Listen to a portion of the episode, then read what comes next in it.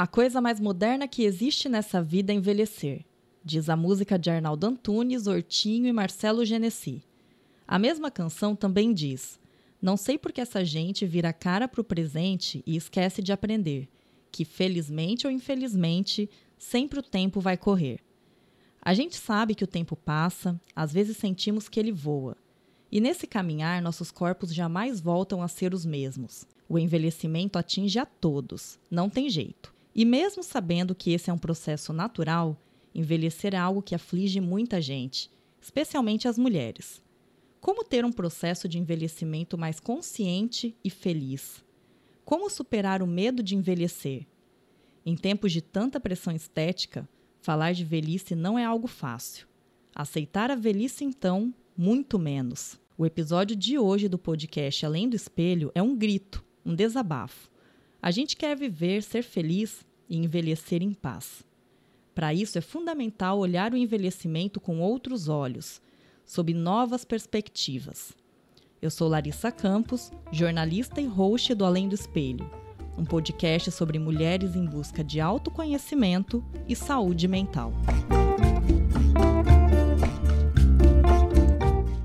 E para conversar sobre a velhice além do espelho, nós recebemos duas convidadas, Juliana Segovia e Heloísa Ariano.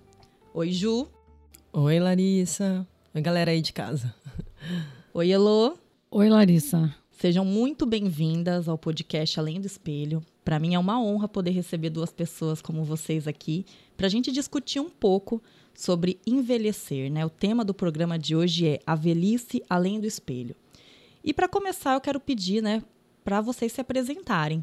Muitas das pessoas que estão ouvindo talvez não conheçam vocês, e eu quero que vocês contem um pouquinho, né? Do que vocês fazem, o que vocês gostam, o que motiva vocês. Isso é uma coisa que, que eu acho super importante. E como o tema de hoje também é envelhecimento, eu vou pedir para vocês falarem as idades de vocês também. Eu sou Heloísa, eu tenho 57 anos, daqui a alguns dias, dia 15 de março, eu faço 58 anos. É aniversário chegando. Muito Isso. bem. E eu sou antropóloga, eu fiz graduação em História, depois eu fiz especialização, mestrado e doutorado em Antropologia. Eu já dei um curso, eu já participei de um curso é, sobre envelhecimento e eu fui, eu participei levando a perspectiva da antropologia. Enfim, a antropologia me motiva muito, me motiva muito minha família, me motiva muito meus filhos e, e meu trabalho. É uma coisa que meus projetos de trabalho são alguma coisa bem importante para mim hoje, mais do que antes quando eu tinha que cuidar dos meus filhos. e você, Ju? Conta um pouquinho de você pra gente. Eu sou a Juliana Segovia, eu falo sobrenome porque Juliana é um nome sensação da década de 80, então tem muita Juliana por aí. Tanto é que tem muita gente que me chama de Segovia, né? Então, eu tenho 34 anos, esse ano eu faço 35, sou do, do ano de 1985, quando foi implementada a democracia no Brasil, né, nesse ano.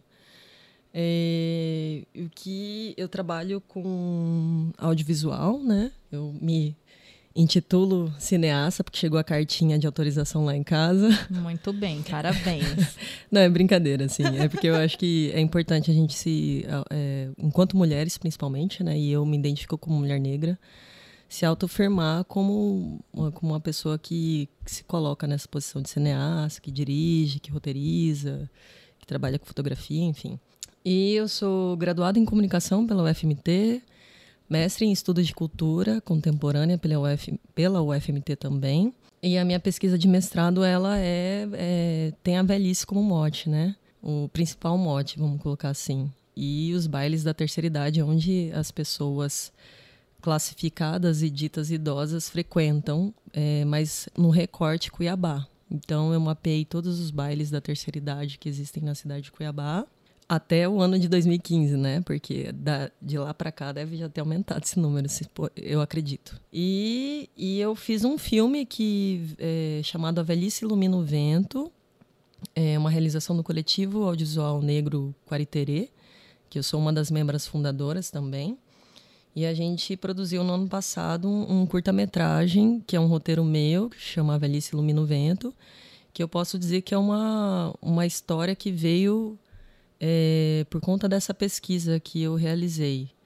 É, porque a personagem principal é uma mulher idosa, negra, é, periférica, preta, periférica, trabalhadora, só que ela frequenta baile de terceira idade, né?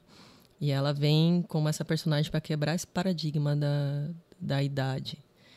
Então, assim, resumidamente, o, o que me motiva é isso: é trabalhar com é, imagem, com cinema, com audiovisual, falar sobre isso, falar sobre questões políticas, existenciais, isso tudo me motiva. E falar sobre ser mulher e nos fortalecermos também enquanto, enquanto essa rede que fala sobre isso tudo, que pensa a mulher na contemporaneidade. Isso me motiva. É, e é muito importante a gente ter esse tipo de, de iniciativa. Nós sabemos que o audiovisual ele ainda é um, um ramo que está muito permeado por homens. Então, os homens eles ainda são maiorias, ainda são maioria no audiovisual, assim como em várias outras áreas. E é muito importante mesmo isso que você falou de marcar presença enquanto mulher, enquanto mulher negra também nesses movimentos. Eu quero começar para a gente né, é, começar o nosso bate-papo a respeito desse tema. Elo, você falou para a gente que está próxima de completar mais um ano de vida. E com 57 anos, eu quero que você comece falando para a gente quais são, na sua visão, os maiores desafios de envelhecer. Como você vê isso? Em primeiro lugar, eu acho assim que é, a, o envelhecimento é uma experiência humana, é assim que eu vejo. E como antropóloga, que em geral os, os antropólogos é, se, se interessam né, por todo tipo de experiência humana, com o objetivo de entender o ser humano na sua diversidade, né, entender a especificidade de, de cada experiência humana. Então, eu me sinto assim impelida a aceitar o envelhecimento e examinar como eu vivencio isso, né? E esse próprio objetivo é um, um, desafio, né? Você enfrentar o envelhecimento sem recorrer a qualquer paliativo nisso, para mascarar isso. Também é um desafio para mim envelhecer com saúde, para poder usufruir desta deste momento, porque ele é, pode ter, algum, ter desvantagens, mas ele tem vantagens também.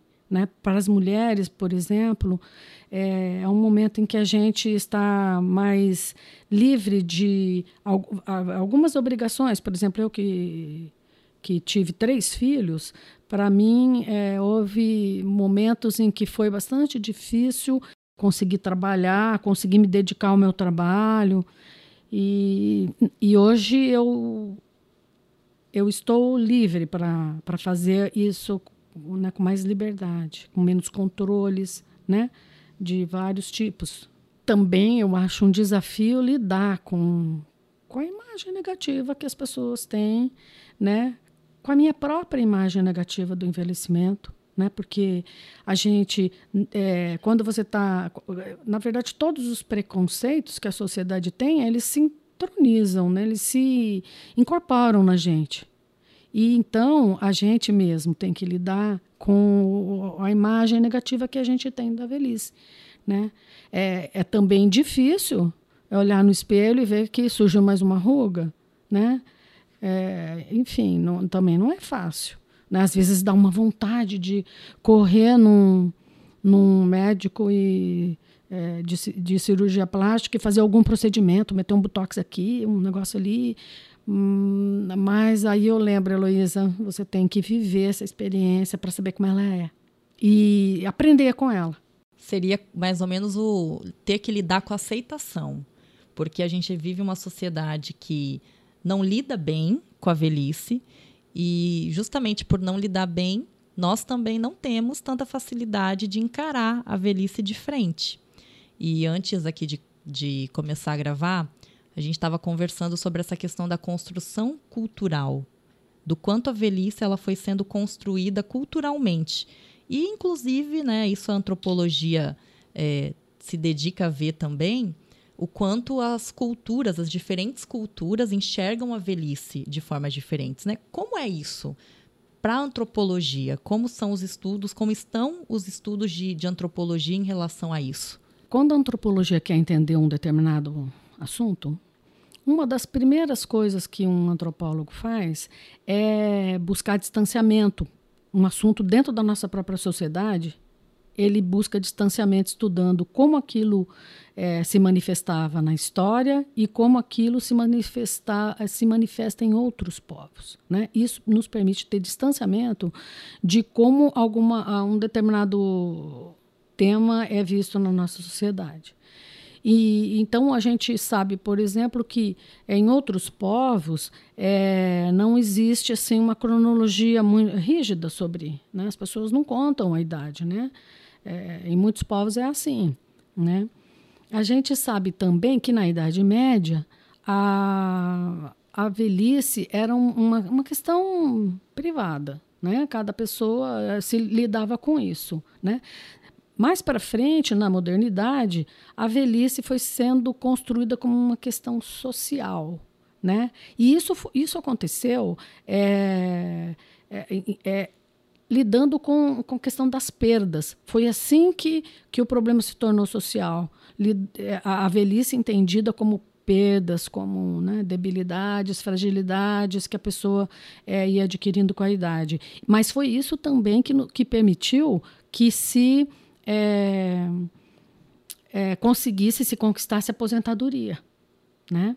Então, é, na sequência, nós vamos ver que na pós-modernidade, na contemporaneidade, é, a, a, existe assim uma na luta contra o preconceito é, contra os idosos, é, é, essa luta se, é, é, ela se constitui, se organiza é, em cima das, da, da, das, das vantagens, das coisas positivas que tem. Né? E aí é que a gente vai ver a constituição de todo um.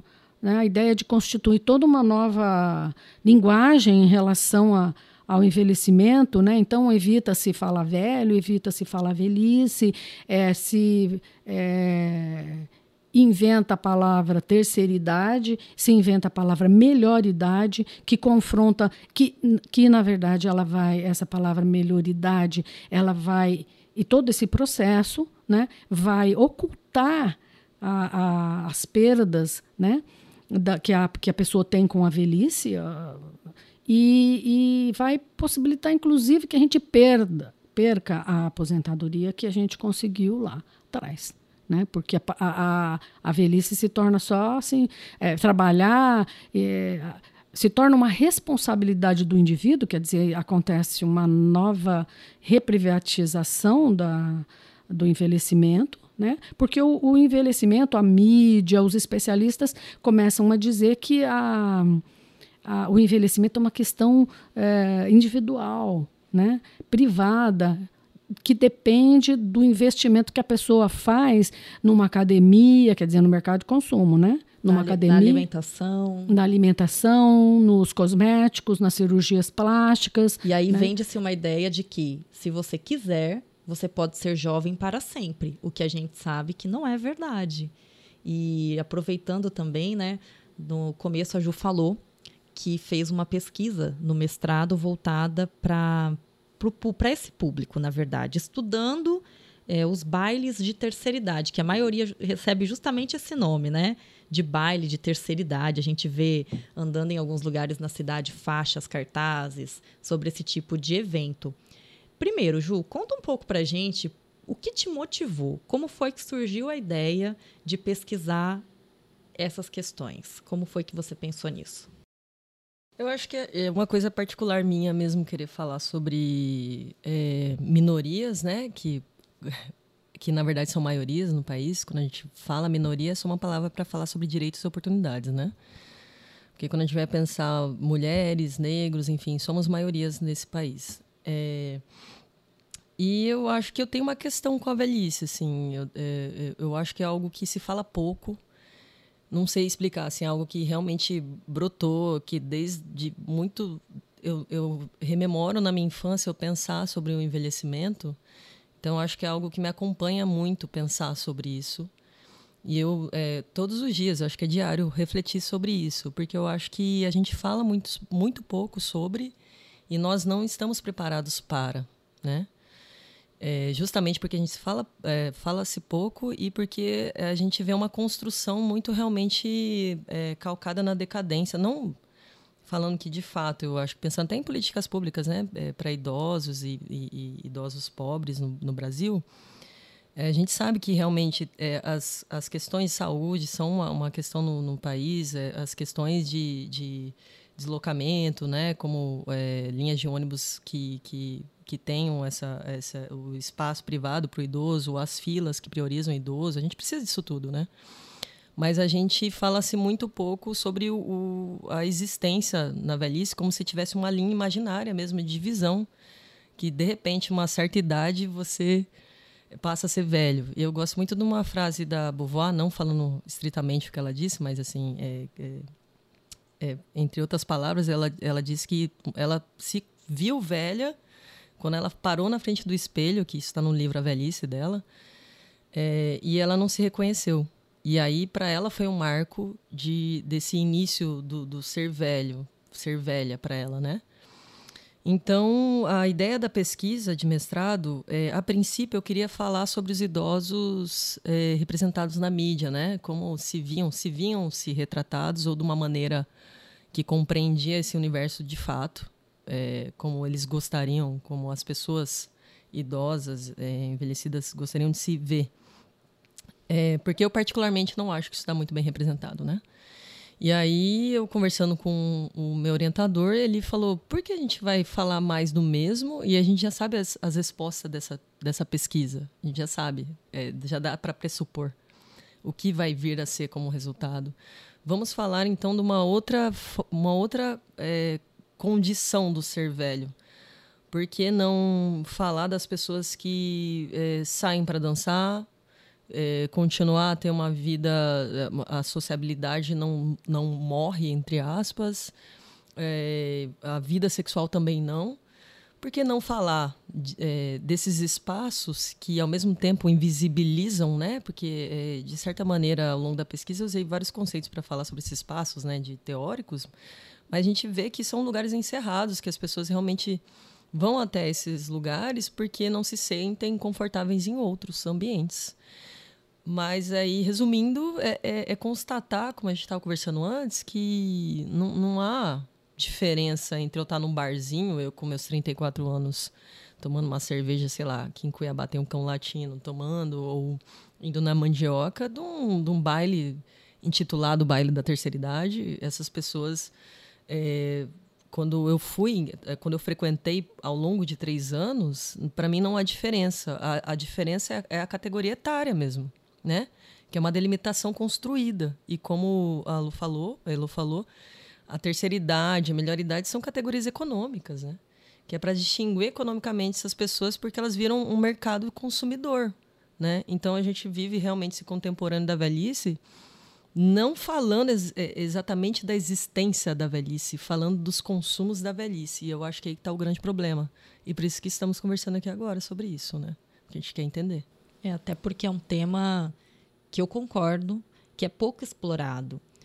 É muito abordado o que você pode vender para a pessoa que está numa determinada condição, numa determinada idade mas sobre como ter uma velhice saudável, como se reconhecer, porque eu, eu, isso que você falou, por exemplo, eu concordo plenamente. É uma fase de reconstrução da própria imagem. A pessoa está ali tendo que lidar com o processo de reconstrução dela mesma.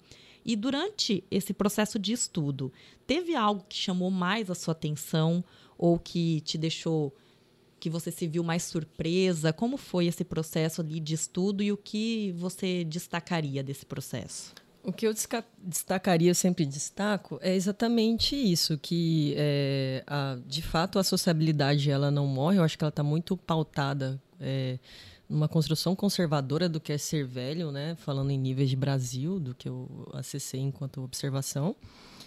Então, eu acho que é, eu destaco isso, que eu acho que a vida sexual também é uma construção, né? O permitir-se permitir ter prazer, sociabilidades, novas relações, sair para tomar uma cerveja, eu acho que é uma construção muito pautada num, num, Brasil muito patriarcal, né? E com, com uma construção conservadora também pautada na, na no, no, nas religiões cristãs, né? Então, o que eu posso destacar é isso, que nesses bailes, é, o, o, fui em centros de convivências e bailes. A maior camada realmente econômica eram de pessoas de camada baixa econômica. E como a gente estava conversando, esse, esse recorte de pessoas né, periféricas, no, no que eu tive oportunidade de observar e elencar, são pessoas que de fato não, não, não tá, ali naquele espaço não colocam como barreira esse conservadorismo para manter essas relações de sociabilidade, dança e, é, e de vivências amorosas como um, um, uma coisa limítrofe, um limite, né? E muito provável elas também não se preocupam muito com isso. Se elas vão estabelecer uma relação com uma pessoa e se essa pessoa está numa classe tal, numa classe mais alta, numa classe mais baixa, elas provavelmente não se, não se ligam tanto nesses fatores. Não sei, acho que, acho que assim, isso eu não, não cheguei a, a ir a fundo nessa percepção, mas eu acho que uh, esses fatores eles são permanentes em qualquer espaço social que a gente permeie, né? A gente identifica facilmente que, é, camadas econômicas através dos símbolos que a gente carrega, seja através da roupa, né, do cabelo, do, da maquiagem, enfim. Mas eu acho que o interessante até que foi como resultado do filme, que, que essa protagonista do filme é uma mulher negra, né? Preta, periférica, trabalhadora e que vai em bailes da terceira idade tem uma vida sexual ativa, só que é, é uma personagem que existiu. É uma mulher da vida real. Que é a, a no, no, filme ela chama Valda, na vida real ela chama Dalva, né? E a Dalva é uma mulher negra que é, ela tem a renda dela e ela, ela, ela é dona do próprio da, da própria vida, né? Ela é, ela tem o seu amor interno muito bem constituído. Então ela tem namorados e nenhum, va nenhum vai subjulgá-la ou fazer com que ela seja submissa. Então é uma mulher que corrompe com essa característica também de uma mulher idosa dependente, né? Ou que não tem vida sexual ativa. Então essa protagonista do filme fala sobre isso, que veio como resposta também dessa, dessa pesquisa para falar dessa pessoa que ultrapassa esse paradigma da velhice deprimente, decadente, enfim é, na verdade, são maneiras de ver, novas maneiras de ver a velhice, né? Eu acho que para quem está realmente acostumado a enxergar tudo isso como a pessoa é, idosa é a pessoa que vai ficar em casa, né? A, a, minha mãe brinca muito com isso, que minha mãe gosta muito de artesanato, de fazer crochê, essas coisas. Ela, a gente volta e meia conversa que a pessoa idosa é a pessoa que está, principalmente a mulher, é a mulher que está em casa tricotando, fazendo bordado e não quer fazer outras coisas e não é nada disso. E eu entendo e vejo que o seu trabalho ele mostra e tem esse objetivo também de mostrar esse outro lado, que a, a velhice ela pode ser bem mais ativa. Exatamente. Acho que não é nem é, só ser mais ativa, mas eu acho que é uma continuidade daquilo que não se deixou de ser ativo, sabe? E que a gente estabelece como um dado momento mais ativo, ativo. É só para a gente falar assim, é, onde é que isso é construído, né? Onde é que se diz, talvez através do número, como a gente falou a nossa idade aqui, é aí que está construída a velhice? Ou é quando... É, quais são as mar marcas simbólicas que nos distanciam, né? Entre um e outros é, são os sulcos, são a, né, as marcas na pele, é o cabelo branco. E por que a gente construiu isso? E por que isso implica em nos distanciarmos de maneira, né, de criar nichos, né, de distanciamento entre um e outro enquanto experiência, enfim. É, a partir de que momento que isso é imposto para a pessoa? A partir de agora você vai ter uma vida menos ativa. Isso não tem nada a ver mesmo, porque Muitas vezes a, a, idade não diz nada. Na maioria das vezes a idade não diz nada. A, eu conheço pessoas com 80 anos e que são muito ativas, extremamente ativas e que gostam e continuam fazendo essas atividades de uma maneira bastante tranquila. Assim como eu conheço pessoas mais jovens que já não são tão ativas assim. Então, a idade ela é algo muito relativo. E Eu trouxe aqui um dado. Em 2019, a Sociedade Brasileira de Cirurgia Plástica divulgou dados sobre a realização de procedimentos estéticos no Brasil. Pessoas com idades entre 36 e 50 anos são as que mais se submetem a procedimentos estéticos no país. E um dos destaques da pesquisa é justamente da pesquisa de 2019 é o crescimento, né, o aumento de cirurgias entre os idosos. Foi um dos pontos que a Sociedade Brasileira de Cirurgia Plástica destacou.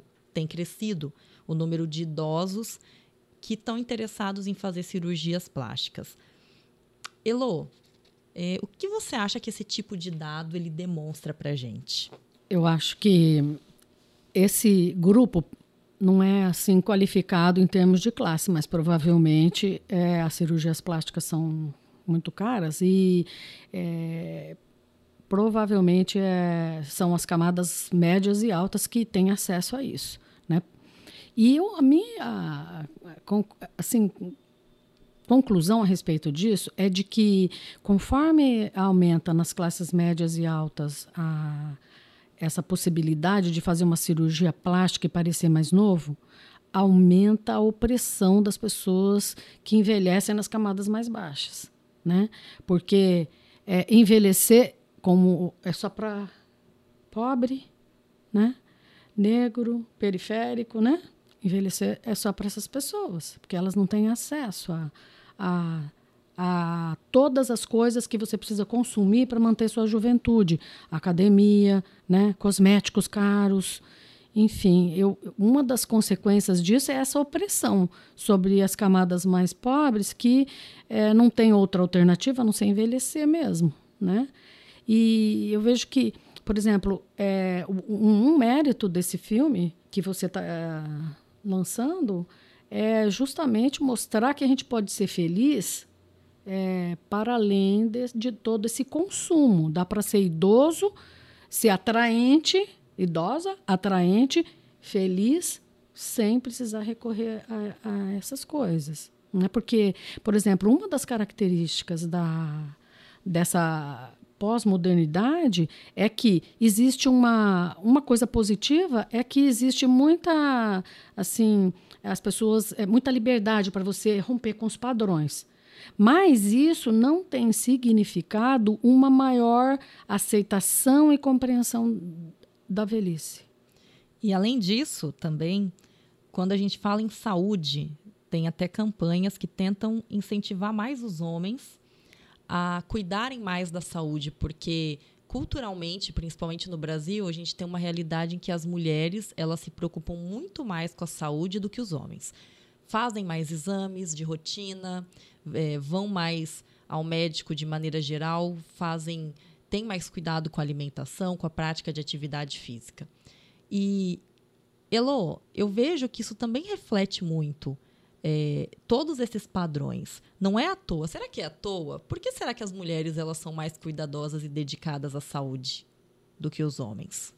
Eu, eu penso que a, a mulher é o assim o ser é, do cuidado. Né? Tudo isso, às vezes, é para o bem e para o mal. Né? Porque tudo que significa de cuidado é, está relacionado com a mulher. Então, por exemplo, eu vi é, esses dias mesmo uma, uma postagem nas redes sociais sobre o abandono de, de pessoas idosas em asilo e tal. E, e a, a, postagem começava assim: Minha filha, eu nem li o resto, né? minha filha. Por que, que é dirigido para mulher? Né?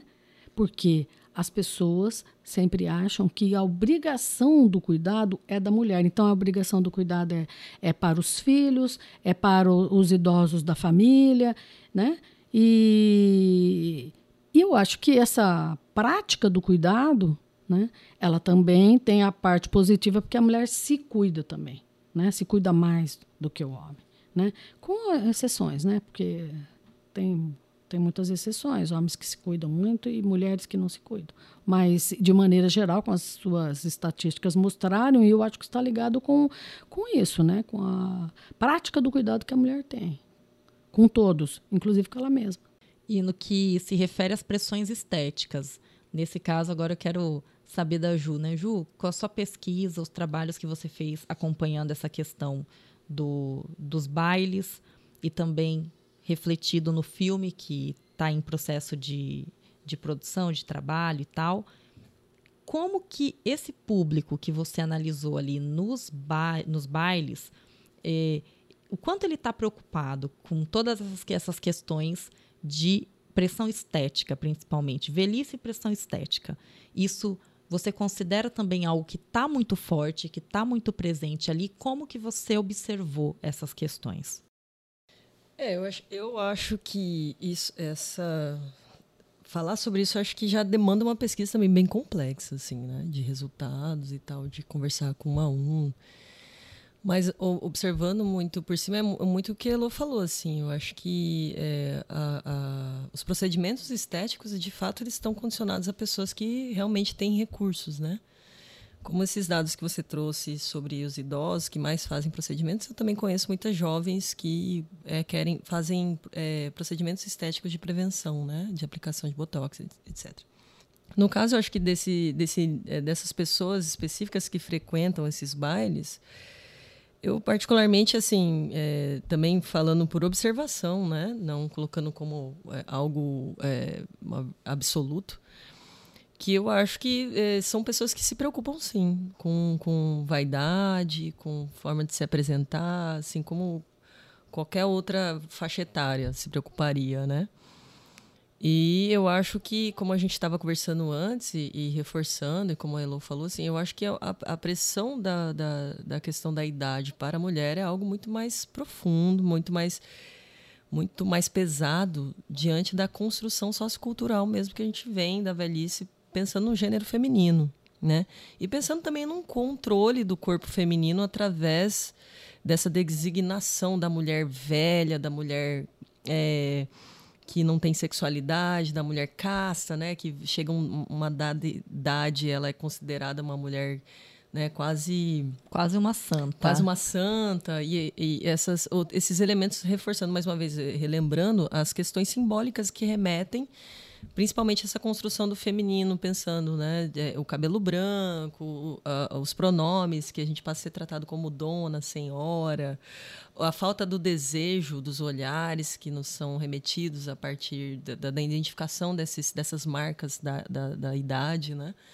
Então, acho que. É, e aí, falando da pesquisa, é isso. Eu sinto que as mulheres é, são, é, são realmente muito mais preocupadas né, com essa questão de falar a idade, né, da, da estética, de, de da, da, utilização de elementos simbólicos e, e adornos para ter que tentar é, burlar isso também de alguma maneira, né? Mas não conversei especificamente sobre isso, mas Sim. é uma coisa que, que dá para falar que é observável, né? Da, da sua experiência ali com eles. Exatamente. E o que você pôde observar também. Uhum. Porque é muito interessante a gente pensar que as pressões elas realmente existem em todas as camadas. O que vai mudar é realmente o poder aquisitivo de cada um e como a pessoa vai poder lidar com isso. Porque o que eu vejo hoje muito comum mesmo a ouvir, né? A pessoa faz aniversário. Então, vai lá e faz um post nas redes sociais e um monte de gente comenta: "Ah, 40 com cara de 20". 50 com cara de 30, com corpo de 50 com corpinho de 30. E realmente dá para ver que muitas pessoas estão ligadas, estão com essas preocupações. E ao mesmo tempo, e aí eu vou falar uma coisa que eu tenho observado, porque eu tenho amigas também nessa vertente, um movimento contra a corrente. Então, eu tenho visto, quero que vocês me digam como vocês observam isso, vocês duas. Eu tenho visto mulheres que estão deixando de pintar o cabelo, que estão assumindo o cabelo branco. Eu tenho visto é, muitas pessoas mesmo tentando manter é, uma, uma naturalidade no processo de envelhecimento. Então, não fazendo processos de botox ou qualquer outra é, substância para tentar manter uma juventude a todo custo.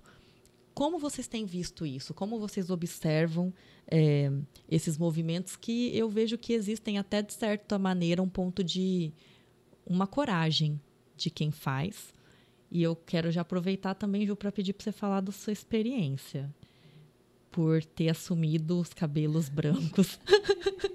Sendo tão jovem, assumindo os cabelos brancos. Como é que, como é, que é essa experiência para você também?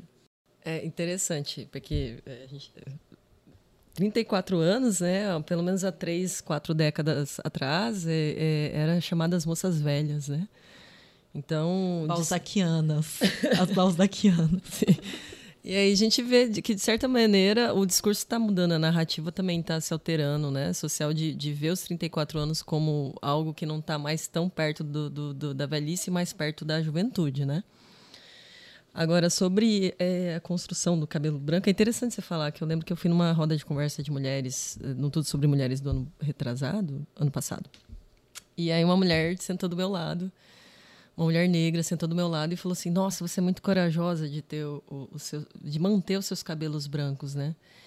E aí eu fiquei com aquilo na cabeça, fiquei pensando, eh, eu acho que coragem mesmo é nós aqui mulheres reunidas discutindo sobre a existência do ser mulher, ou da existência de ser mulher negra, ou ser mulher indígena. Né? Então, a, a, minha construção é, começa pelo. Acho que tem um, um, um, tem um recorte de historicidade, né?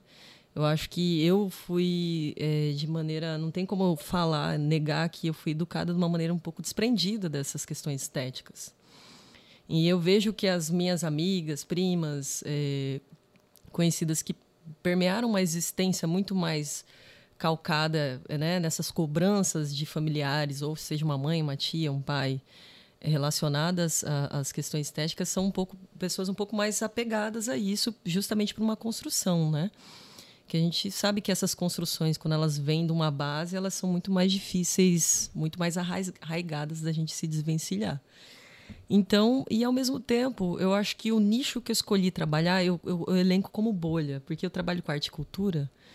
Então, eu acho que são pessoas que eu acho que eu escolhi o lugar de permear para que eu não, não seja julgada tanto perante a minha existência e que eu possa compartilhar sobre essa existência que fale de estética, que fale de política, que fale de negritude, que fale do ser mulher, que fale da homossexualidade, que fale de, de, de todas essas categorias que a gente elenca aqui, nos, das várias facetas que nós somos. Então, eu, eu, escolho permear por espaços que isso não seja algo que eu seja tão atacada, né? Mas é, quando eu lido com pessoas que têm essa construção muito pautada na estética, quando às vezes eu vou converso com uma amiga, ah, pinta logo esse cabelo, tá feio. Eu, é, isso é muito comum, né? Ou minha mãe mesmo fica. Realmente, Imagina. minha mãe fala. Minha mãe, ela, ela fala assim: jamais um cabelo branco na minha cabeça. Mas não menosprezando essa construção dela. Eu entendo o que veio da história dela para ela pensar isso. Mas aí eu viro e falo o seguinte: falo, é por, por isso que eu tenho cabelo branco, para que a gente possa falar sobre isso. Para que você possa olhar ele na minha cabeça e falar: por que ele te incomoda? Porque se ele te incomoda, é um problema mais com você do que comigo. Porque ele não me incomoda. Então descubra dentro de você o que é que te incomoda. Se um, né, uma ruga incomoda, se um cabelo branco. E, e, eu sei que eu vou me incomodar com algumas coisas. Porque a gente é construída para isso, né? Pra, ah, se o olho. Porque vai mudando a característica do rosto, né? O, a gravidade vai descendo tudo. É o seio, é a bunda, né? Mas aí, por que a gente se incomoda com isso? Da onde isso parte? Quem construiu? Por que construiu? Qual a origem disso? O que isso quer provocar no meu corpo? O que isso quer provocar na minha mente? E aí a gente pensar nos processos ilusórios, mesmo de, de, de hipnose quase que a gente é submetido, para não pensar por que, que somos trabalhadores oito horas por dia sem reclamar, sem direitos de trabalho, sem, sabe? Porque nós somos, é, porque as pessoas falam que no Brasil não existe racismo, porque no Brasil não existe homofobia, e muita gente aceita esses processos hipnóticos de construção e vivem como se tivesse tudo bem. E eu acho que a velhice não é, não é nada além disso também. É uma construção para que a gente é, siga aceitando comprar pacote de viagem, comprar cirurgia estética, comprar pacote de academia e achar que está tudo bem também e, e, falar sobre isso sem pensar profundamente de onde isso parte, sabe? É, são questões que acabam afastando as pessoas da reflexão. Então, quando a gente vê uma pessoa que resolve assumir essas posturas, isso com certeza é, provoca, provoca uma reflexão.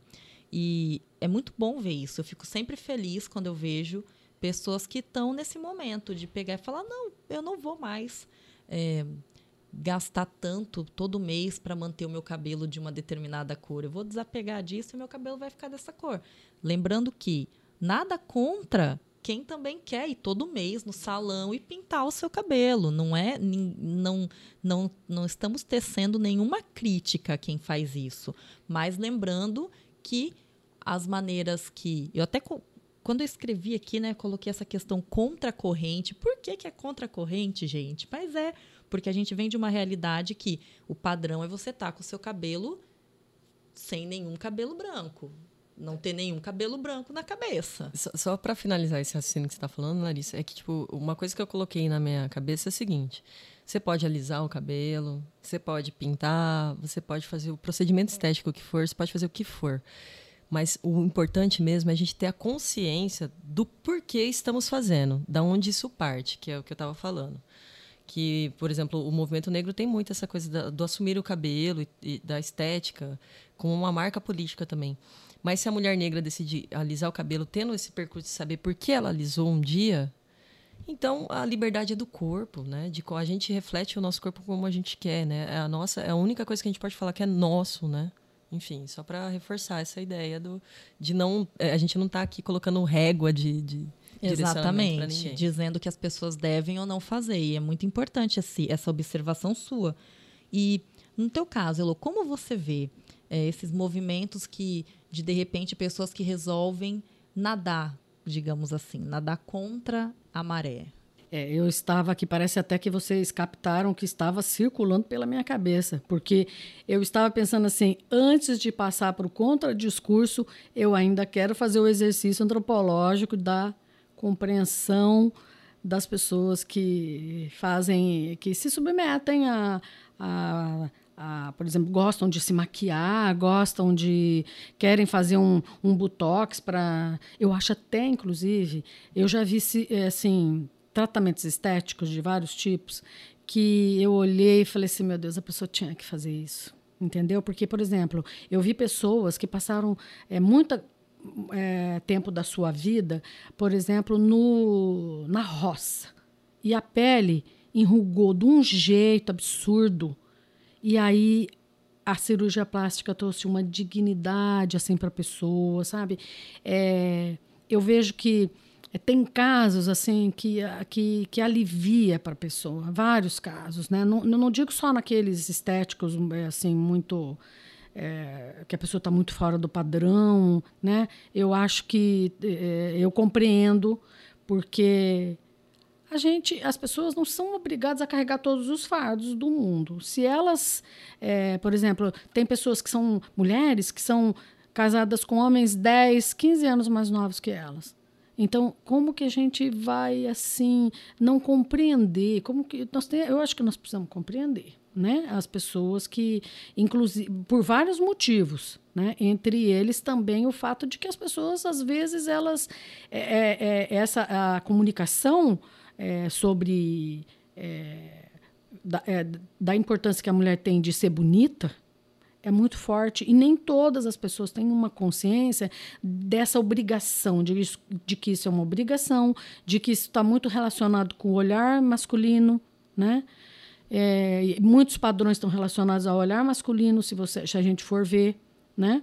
É, por exemplo, eu já vi pesquisas que dizem assim: é, os homens gostam de mulher de cabelo comprido. Então, muitas mulheres não querem nem cortar o cabelo.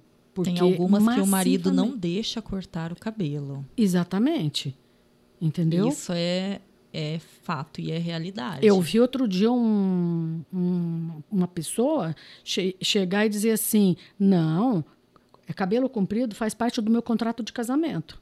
Quer dizer, cortou, não, não, não, não conte comigo como seu marido mais. Então, eu, eu é, para você ver o tamanho da do da, problema, do problema. então, do problema. então a gente não vai compreender. Eu compreendo as mulheres que que entra, que se submetem a muitos tratamentos estéticos, a maquiagem. Eu, eu, eu, eu usei maquiagem por um período muito pequeno da minha vida. Eu não uso salto alto. Sim, é, tem várias coisas assim que eu, eu sou radical, assim, não, mas é o meu jeito. Eu me sinto bem assim. Eu tive leituras que me convenceram dessas coisas. Então é uma não dá para eu exigir de todas as pessoas que elas sejam do mesmo jeito. E tem a questão do bem-estar. Eu tenho conheço pessoas que passaram por, por procedimentos estéticos e realmente foi nítida a mudança que isso proporcionou na vida da pessoa. Pessoa se sentiu absolutamente diferente, a autoestima da pessoa teve uma mudança enorme. Então, como que a gente vai de fato é, estabelecer algum tipo de, de julgamento? Né? Não estamos aqui para julgar, é realmente importante pensar dessa forma. Mas também é importante que, que existam pessoas que busquem agir de uma maneira que não é o padrão. Afinal, o que, que é o padrão? O que, que é beleza? A gente vê tanta coisa, né? De manter a beleza, manter manter-se jovem e bonita, sendo que o, o, é, o padrão de beleza é uma coisa que é muito relativo. Eu uma vez ouvi uma história, inclusive, que de quando a Gisele Bündchen foi fazer uma gravação para um comercial numa aldeia do Xingu. E depois perguntaram para alguns índios é, o que eles tinham achado dela. Nossa, que é, perguntaram, assim, falando uma mulher tão bonita, uma, na época uma das maiores modelos mais faladas e tudo mais, bombadas do mundo. E vários indígenas disseram muito branca, muito magra, e para algumas pessoas era estranho ouvir aquilo, porque realmente, para o padrão de beleza deles, ela destoava. Então, o, a beleza tem isso, as belezas elas são múltiplas. E a, é importante, por isso que é importante que a gente tenha, eu vejo pessoas que assumam seus cabelos brancos, que tenham uma, uma também uma forma de agir um pouco mais leve, mais livre, para poder justamente proporcionar essas reflexões. Isso é fundamental. Senão fica todo mundo igual, imagina. Todo mundo ali do mesmo jeitinho. E eu quero também aproveitar para perguntar para você, Ju, do, desse processo que você fez da, da sua pesquisa e desse acompanhamento todo, no caso do filme. É, até aproveitando para pedir para você já falar primeiro para a gente como é que está o filme, o processo aí de, de realização desse trabalho. E também, para a gente também entender, né, é, dentro do que vai ser mostrado ali, dessa personagem que você criou, nesse universo que você mostra. Como é a vida de uma mulher negra envelhecendo na periferia? Como é ser essa mulher negra envelhecendo nas periferias do Brasil? Então, é, sobre a primeira pergunta, qual pé que a gente está, é, a gente já está em pós-produção, né? O filme já está montado, aí é, ele tá, agora a gente está correndo atrás de fazer o desenho de som, a trilha sonora, que é essa segunda parte fundamental do, da construção de um filme, para a gente poder já finalizar. Mas ele já está encaminhado para a gente lançar esse ano, né? Eu, eu estipulo o prazo entre junho e julho ali para a gente conseguir fazer esse lançamento, para inscrever em festivais, mostras, tentar circular o, o, Brasil, se possível fora do Brasil, porque como é um coletivo negro também produzindo, que a gente intitula de cinema negro, né, por conta das que a gente sabe, né, quem acessa o audiovisual, quem está à frente de tudo, como a gente come, começou falando, que são homens brancos, héteros, cis, é, donos de produtoras, donos de empresas, e são as pessoas que acabam sempre protagonizando. Então, o nosso objetivo é protagonizar enquanto pessoas negras, e no caso, eu como uma mulher negra dirigindo esse filme, né. Agora, é... e exatamente o filme existe para isso, né? Para dialogar sobre a velhice, dialogar sobre a velhice de uma mulher, dialogar sobre a velhice de uma mulher negra, né? Periférica. É... Sobre como eu posso falar é, particularmente sobre essa existência, minimamente, na verdade, também, porque eu acho que isso é muito, como a gente está falando aqui, é muito, muito plural. subjetivo, plural, muito diverso, né? A gente falou aqui sobre a construção da estética, então a gente tem, quando a gente fala sobre a construção dos padrões, uh, quando a gente pensa em níveis de Brasil ou de Ocidente, uh, você falou da, do exemplo da Gisele, no Brasil a gente tem uma construção da não valorização da beleza negra, né? Seja da mulher, seja do homem, né? E, e, quando a gente fala da construção da beleza, a gente não tem como falar da mídia, né? A gente tem o que 90 e poucos por cento de população brasileira com televisão, com canais abertos dentro de casa. Então, a, a, mídia ainda é algo que educa, entre aspas, muito e que também constrói paradigmas, constrói imaginários, né? E um dos imaginários da beleza, dos padrões de beleza, é esse padrão da mulher branca, que foi a Gisele que foi lá na, na, na comunidade indígena. Mulher branca, cabelo alta, do cabelo loiro, dos olhos claros. E quando a gente traz como protagonista, né? Seja numa novela, seja num filme, eh, num curta, num longa, numa, numa numa série ou num documentário, uma mulher negra, só o fato de ser uma mulher já é uma quebra, né? Do, das estatísticas do que a gente analisa por conta disso. Então, a proposta do filme, além de ser algo que é, eu escrevi pensando numa existência de uma mulher que me atravessou profundamente, né? Que a gente conviveu, a gente se tornou amiga, é, é também pensar nisso pensar na construção dos padrões que não são estabelecidos e que quando eu falo para a gente refletir enquanto consciência, é porque a gente às vezes é, é presa a isso. É, é, é, como se fosse uma prisão que a gente não identifica porque ela existe, né? Ainda que eu acho que é, tudo é muito válido quando você se sente bem e tem uma construção de autoestima aí, mas eu acho que é interessante a gente entender por que a gente precisou disso para chegar nesse ponto, né? Seja usar o aparelho dental, seja, sabe, desde essas pequenas coisas até para fechar um diastema, enfim, até esses procedimentos, né, de silicone, entre aspas. Eu acho é importante refletir sobre, né? Agora, na questão do filme é isso. É, essa protagonista é uma mulher negra e quando eu convivi com a Benedita, que é a mulher real, né, que é, é essa é uma líder comunitária do Passaredo, que é a protagonista Benedita Silveira, ela é uma mulher extremamente cheia de vida, de sabe, é, para mim é uma raridade. Uma mulher que chega num ambiente, ela consegue mudar um, uma energia que, que de, de muitas pessoas. Mas conversando com a Benedita, é a construção de uma mulher negra periférica, de não se ver como bela, de não ver o negro como belo. Então, a gente não é educado para se ver belo quando a gente está fora do padrão, né? Muito mais sendo uma pessoa negra. Então, é, falando dessa existência particular da Benedita, é isso ela é uma mulher negra que tem toda essa força e existência de vida, né? Uma mulher política, uma mulher forte, mas que permeia a existência do ser mulher no Brasil. A nossa autoestima frágil, né? Mas é uma mulher que sai, bebe sua cerveja, fuma seu cigarro, que não tem essas construções desses limites de ser julgada por isso ou não, mas que em um dado momento ou não tem o que a gente tem como construção, de duvidar. Né? Ainda vacila. É, a gente vacila, a gente às vezes se acha, né? Não, não, se vê tão bonita, não se vê tão capaz, enfim. É algo que permeia, acho que todas as mulheres e, e em níveis que variam, né?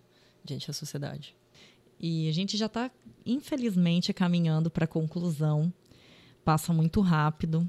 E eu quero pedir né, para vocês falarem da opinião de vocês.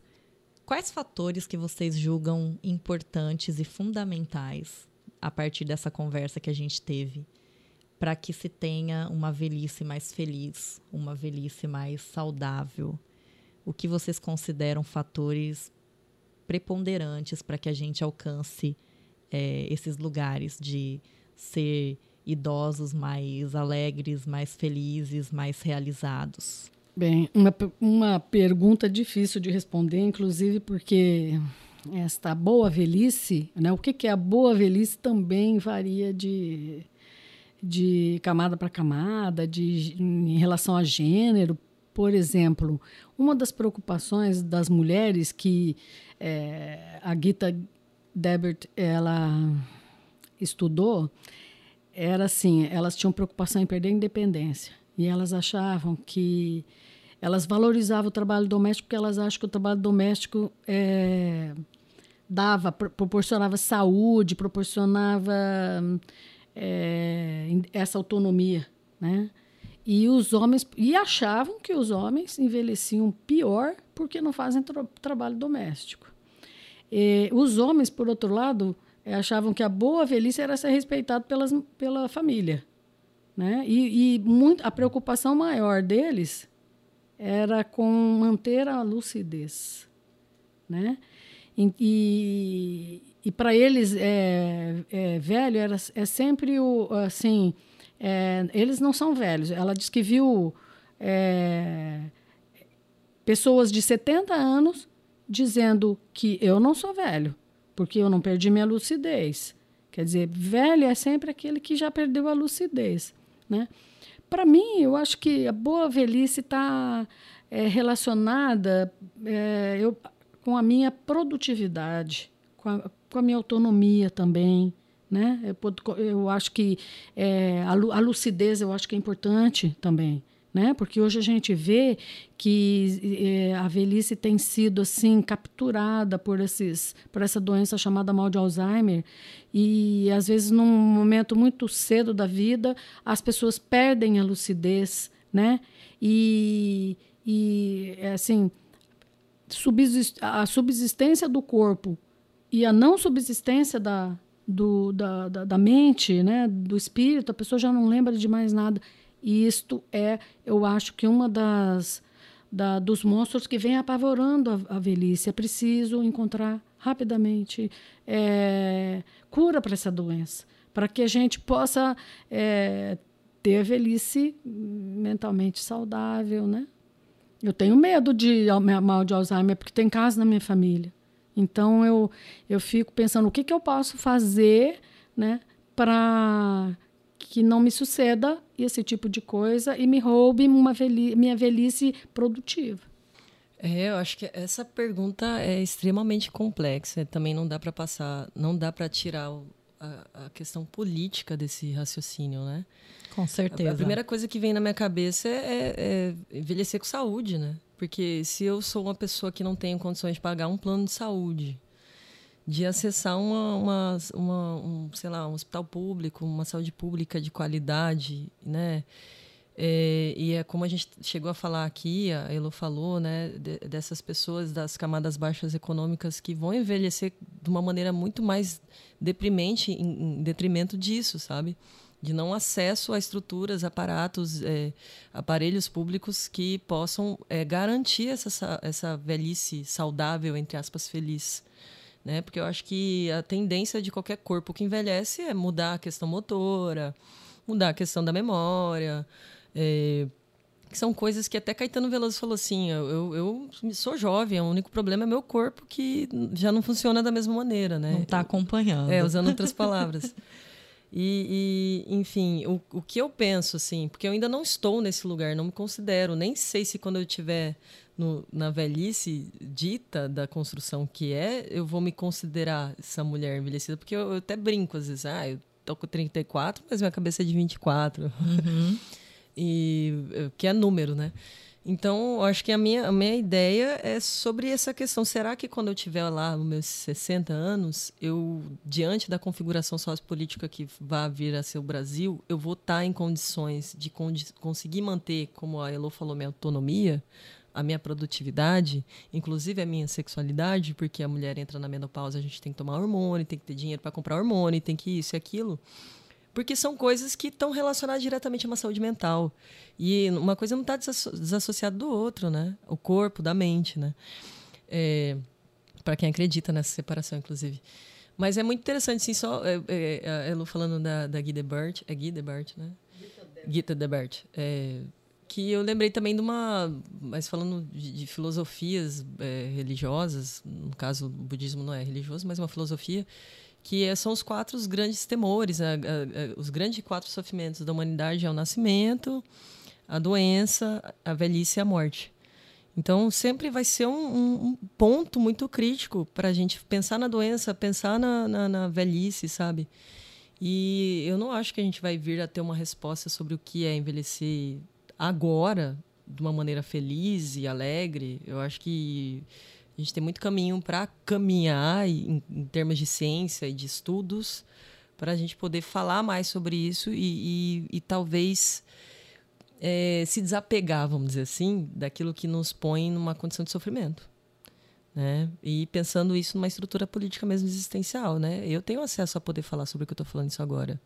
E essa mulher negra, como você perguntou da Benedita, periférica, essas mulheres negras, o quanto elas refletem sobre essa existência da velhice, ou quando elas, o quanto essas mulheres, falando de mulheres, né, têm acesso a poder cuidar da mente e do corpo, né? Então a gente não pode desassociar também isso, né? Todas as existências perante uma sociedade desigual. É, e, as, os atos são todos muito políticos, por isso que é importante a gente não pode des, é, desassociar as coisas mesmo, porque com o tempo é normal que as pessoas, com o passar dos anos, acabem tendo alguns problemas de saúde, isso acontece, tanto que é, o governo, de uma maneira geral, faz ou deveria fazer uma, um preparo, deveria ter assim, um planejamento para isso, para acompanhar essa, esse envelhecimento da sociedade. Mas uma coisa é o idoso que de repente recebe um diagnóstico de câncer e pode ir para São Paulo fazer um tratamento no Albert Einstein. Outra coisa é o idoso aqui nos rincões do Brasil que recebe esse mesmo diagnóstico e tem que esperar um exame do SUS, tem que esperar de repente meses para fazer uma cirurgia, todo o tratamento feito pela rede pública. Então a gente sabe que algumas coisas impactam sim diretamente na qualidade de vida da população. Por isso que é importante sim defender o sistema público, o sistema único de saúde, não é à toa. É, não é à toa que é tão importante, principalmente no momento político que a gente vive hoje, defender é, determinadas causas. Inclusive a vida das pessoas, né? Por que, é tão, tão, tão importante hoje defender é, a vida das pessoas trans? Porque para essas pessoas a, velhice é uma coisa, às vezes, muito é, existe velhice para as pessoas trans? Vamos falar, né? É muito tópico, porque muitas dessas pessoas são violentadas, são mortas, e o que a gente está falando aqui não é exagero. Não estamos exagerando. Eu quero agradecer muito a vinda de vocês, a participação. É muito importante, na minha visão, né, esse podcast, assim como outras é, ferramentas, outros espaços, para que a gente possa discutir cada vez mais esse tipo de temática. E espero também que vocês possam voltar para a gente discutir outras temáticas também, porque esses espaços são importantes, inclusive para vocês falarem de outros projetos. Fiquem sempre à vontade. E, Ju, já quero pedir para você falar um pouco também, deixar aí o contato, tem o coletivo também.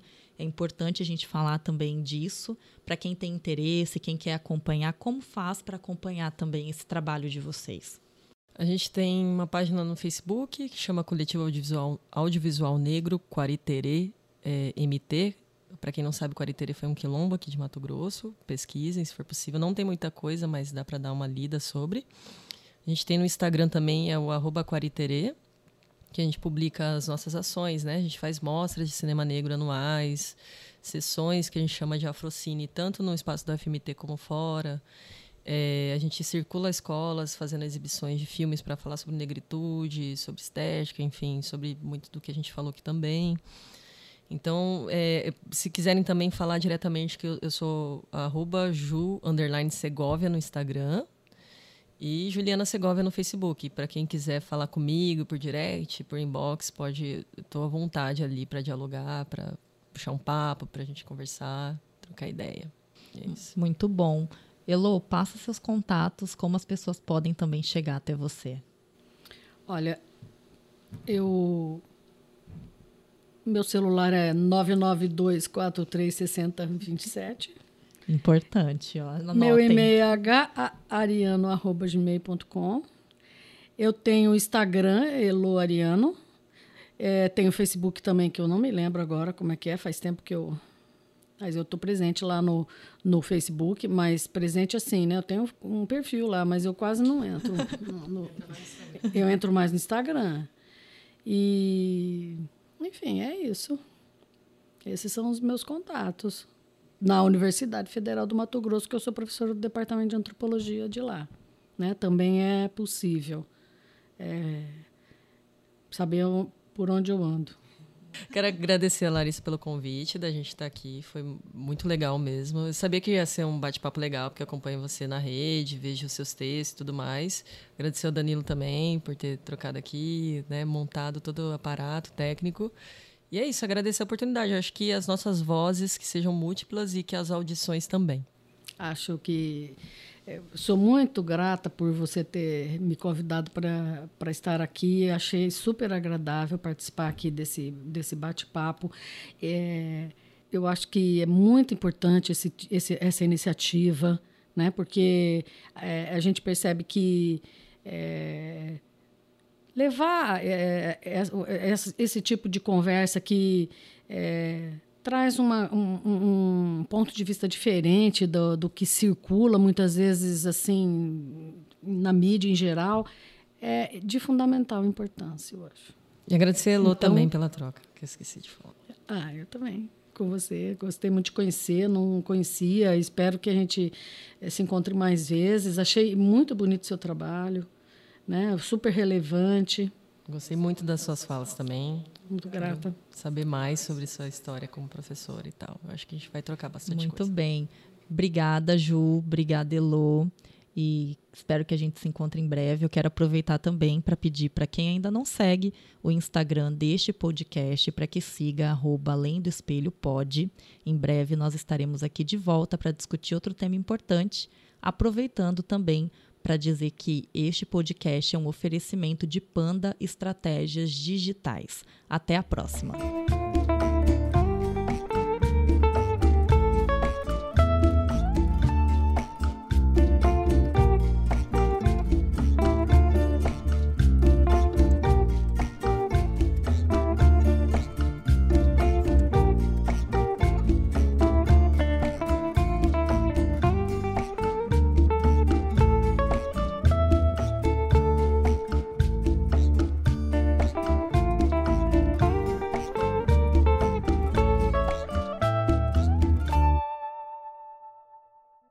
Você ouviu um podcast produzido por Panda Estratégias Digitais.